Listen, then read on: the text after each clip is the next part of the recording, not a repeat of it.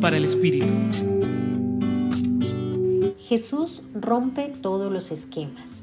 Y hoy en el Evangelio según San Lucas capítulo 8 versículos del 1 al 3 nos muestra cómo la buena noticia del reino de Dios es universal. No tiene distinciones y abarca las realidades de todos los seres humanos. Aquí vemos a un Jesús que sigue su misión, recorriendo las ciudades y los pueblos proclamando su palabra.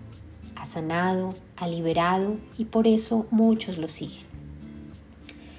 Hoy junto a los doce, es decir, junto a los hombres más cercanos a él, lo siguen varias mujeres.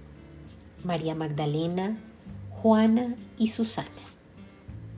El Evangelio de Lucas ha sido considerado como uno de los evangelios que más resalta la imagen de la mujer.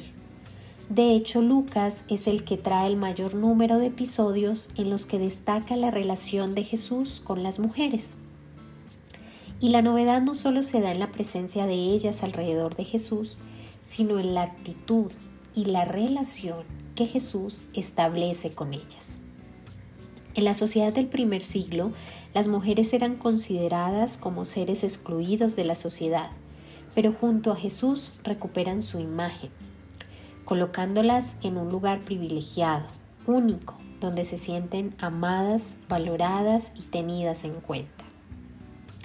Pensemos entonces hoy en todas esas mujeres que han hecho una acción importante en la iglesia.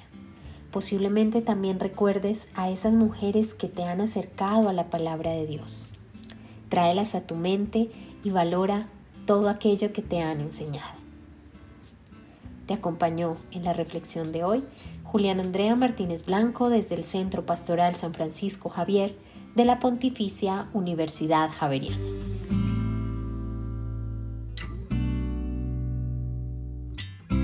Escucha los bálsamos cada día entrando a la página web del Centro Pastoral y a javerianestereo.com.